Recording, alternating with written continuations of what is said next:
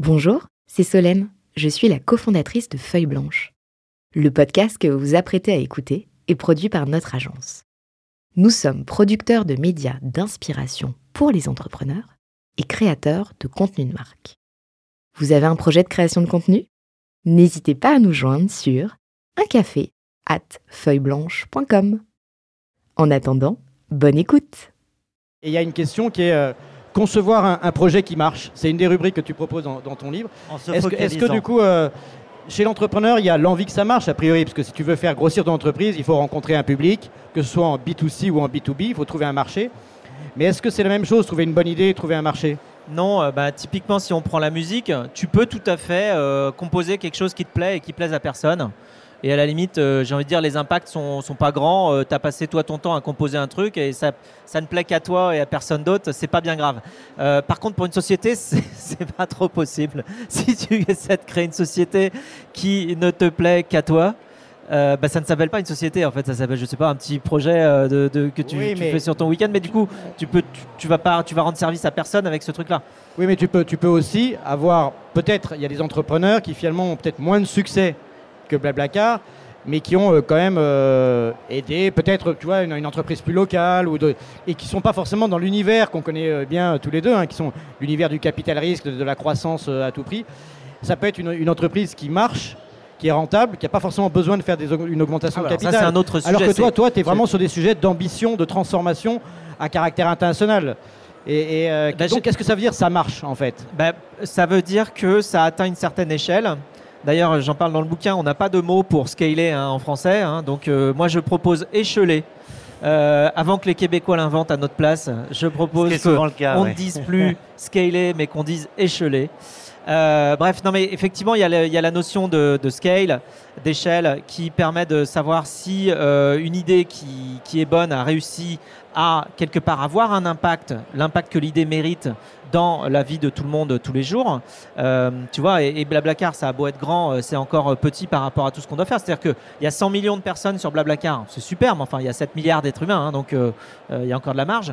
Et puis au-delà de ça, dans l'usage, on peut aller encore beaucoup plus loin. Et notre but, c'est vraiment de- d'aider les gens à partager les, les véhicules euh, pour ne plus avoir de véhicules vides. Et donc ça, cette ambition euh, de, véritablement utiliser au mieux nos ressources et donc bah, moins polluer quand on se déplace, évidemment euh, diminuer les coûts quand on se déplace aussi. Donc là, c'est le service rendu véritablement immédiat des économies liées au partage.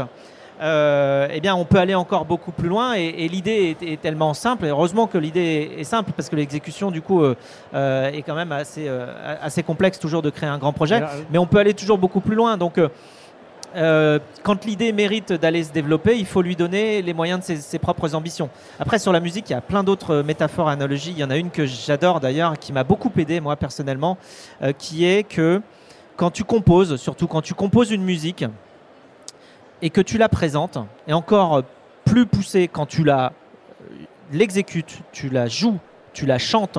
Quand tu joues, quand tu joues une chanson, euh, que tu la joues à l'instrument, que tu chantes les paroles que tu as écrites devant des gens, en fait, le degré que tu dois réussir à avoir à la fois d'émotionnalité sur ce que tu produis, mais en même temps de détachement par rapport aux critiques que tu vas recevoir, il est phénoménal. C'est-à-dire que si quelqu'un te dit j'aime pas, tu as l'impression qu'il juge l'intégralité de ta personnalité euh, en une demi-phrase euh, et en, t'expliquant que fait ce que tu fais, il trouve ça nul.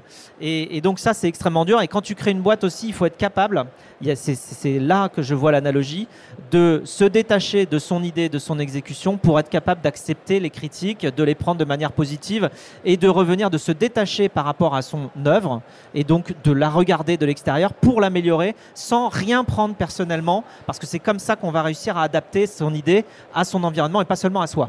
Et sur ce point, justement, Frédéric, toi, tu vas chercher la critique, tu as tes petites méthodes pour euh, que les gens se sentent libres. euh, ah oui, je leur dis non mais vas-y, sens-toi libre, j'ai j'ai pas, j'ai pas mis beaucoup d'émotions, euh, j'ai De pas mis beaucoup de temps, vas-y. Ouais. Non, tu trouves ça nul, vas-y, dis-moi. Et en fait, quand tu dis ça, tu provoques effectivement des retours un peu durs, mais au moins tu aides les gens à libérer ce qu'ils pensent vraiment. Parce que c'est pas toujours facile de savoir ce que les gens pensent vraiment au fond, notamment par rapport à tes idées. Ça, c'est un très bon truc, je pense. C'est-à-dire de, po- de poser la question en disant Bon, là, j'ai une idée, je la trouve pas terrible, mais j'aimerais bien quand même que tu me dises. euh, Du coup, bah, la personne se sent tout de suite à l'aise. Voilà, Et- elle se sent à et- l'aise à te donner son vrai feedback. Après, t'en fais ce que tu veux. Par contre, faut être capable de le prendre. C'est-à-dire qu'au moment où elle te dit Ouais, non, t'as raison, je trouve ça nul, faut pas que tu dises Non, mais attends, euh, quand même. Non, mais le- la question, c'est pas jouer savoir si c'est bien ou si c'est mal, c'est de savoir pourquoi la personne trouve que c'est pas suffisant ou que c'est pas assez poussé par rapport à son prisme et à ses besoins. C'est ça qu'il faut aller creuser. Oui, voilà, il faut, bah, il faut argumenter. Tu peux pas juste t'arrêter à j'aime, j'aime pas. Il faut effectivement aller argumenter. Et ça, c'est là où on commence à avoir des discussions intéressantes et où on met tous les arguments sur la table et on laisse les arguments se battre entre eux. Et on voit effectivement ceux qui tiennent debout et ceux qui tiennent pas. Je reviens sur euh, la méthode pour concevoir un projet qui marche. C'est la méthode focus. Alors, je sais que tu les as pas toutes en tête. Est-ce que euh, sur Ah bah, le celle-là, focus, c'est de- les facettes, les opportunités, euh, les contributeurs, les unicités et puis euh, les euh, synergies. les similarités. Ouais, Ouais, on n'est pas loin. ou Bon, en même temps, c'est pas, on n'est pas au bac, hein, même si c'est en ce moment que. Non, que mais celle-là, c'est incroyable comme elle est large, celle-là. Elle est très très large. C'est une manière d'aller explorer les différentes composantes qui font fonctionner euh, justement un projet. Alors, les facettes, déjà, voir un projet ou une entreprise comme un objet 3D que tu peux regarder de n'importe quel angle, c'est déjà une manière de s'imaginer euh, quelque chose qui n'existe pas et qui va devoir exister, c'est-à-dire le regarder à la manière de. C'est pour ça qu'il y a le C de contributeur, à la manière de d'un ingénieur, à la manière d'un client évidemment, à la manière euh, d'un communicant, à la manière d'un financier, à la manière de, toutes les parties prenantes en fait qui vont faire naître ce projet-là, se mettre dans les, euh, shoes, euh, à la place véritablement de chacun des contributeurs, c'est s'assurer que tout le monde va vouloir que ce projet-là existe et donc tu crées quelque part le moteur pour la et, création et de- en même temps, on n'est pas tous ingénieurs, communicants, euh, et se dire qu'il faut aller les chercher, il faut aller les interroger pour avoir ces, ces différentes facettes euh, en tête. Oui, mais sans, sans être extrêmement technique par rapport aux différents métiers, euh, aller se mettre à la place de quelqu'un, enfin, personne n'est quelqu'un d'autre. D'ailleurs, je crois que c'est. C'est Churchill qui disait j'ai choisi d'être moi-même parce que tous les autres étaient pris. Euh, donc personne n'est quelqu'un d'autre. On est nous-mêmes, on doit rester nous-mêmes. Il n'empêche qu'on a cette capacité-là phénoménale qui s'appelle l'empathie, euh, qui nous permet d'aller nous mettre à la place d'autres personnes, essayer véritablement de se mettre dans leur peau. Euh, et, et ça, ça demande pas forcément de compétences techniques euh, de- du métier en question. Mais par contre, que- ça, ça demande un état d'esprit différent, un regard différent sur le projet qui va devenir complémentaire pour la construction de quelque chose qui marche. Après, quand on regarde euh, juste sous cet angle-là, pour rester, après on passera à une autre rubrique, mais l'angle, l'évaluation de est- est-ce que ce projet va marcher, concevoir un projet qui marche, j'ai souvent remarqué, moi, qu'il y a effectivement bah, des gens qui sont plutôt dans l'innovation, tu vois, incrémentale, euh, légère, et qui vont être beaucoup dans l'imitation. On connaît par exemple le, le, tu sais, le fonds euh, Rocket Internet qui va reprendre un modèle qui existe, ça pourrait être Blablacar, et l'exporter dans un Ils ont autre essayé pays. d'ailleurs. Oui, mais en tout cas, ils- dans, avec, dans certains cas, ils l'ont fait avec succès, dans certains marchés, etc., euh, en prenant une idée américaine ou une idée française, et puis en la mettant, euh, par exemple, sur le marché africain, sur- dans un autre continent, etc. Ça, c'est- ça, c'est une méthode finalement qui est quand même entrepreneuriale, qui est par imitation, on parle en anglais de, de copycat. Et puis il y a ceux qui, euh, out of the blue, hein, qui vont avoir une idée qui va, euh, c'est un petit peu ce qu'on appelle parfois la méthode de l'océan bleu, hein, c'est-à-dire d'aller chercher une zone où il n'y a pas de concurrence et d'être beaucoup plus du coup dans la disruption que plus que dans l'incrément. Est-ce que toi, tu as un regard là-dessus? Est-ce que finalement, euh, est-ce que tu valorises davantage l'innovation en tant que telle, c'est-à-dire vraiment la réponse à un nouveau besoin sur un nouveau marché Ou est-ce que tu es rassuré par le fait d'aller imiter des choses qui ont déjà marché parce que c'est ce qu'on appelle des best practices? Tu parles notamment de similarité dans, dans cette méthode focus. Oui, tout à fait. Alors similarité, ça veut dire aller prendre les bonnes idées là où elles sont et potentiellement dans d'autres domaines pour faire de la cross-pollination, on va dire, c'est-à-dire de la, de la pollinisation euh, croisée euh, d'un domaine vers un autre. Et ça, c'est vrai que des fois, ça donne des, des, euh, innovations euh, incroyables. Après, sur ce qui est de l'état d'esprit de l'entrepreneur, enfin moi j'en identifie trois. Il y a l'entrepreneur qui veut créer son projet parce qu'il a envie d'être quelque part plus libre.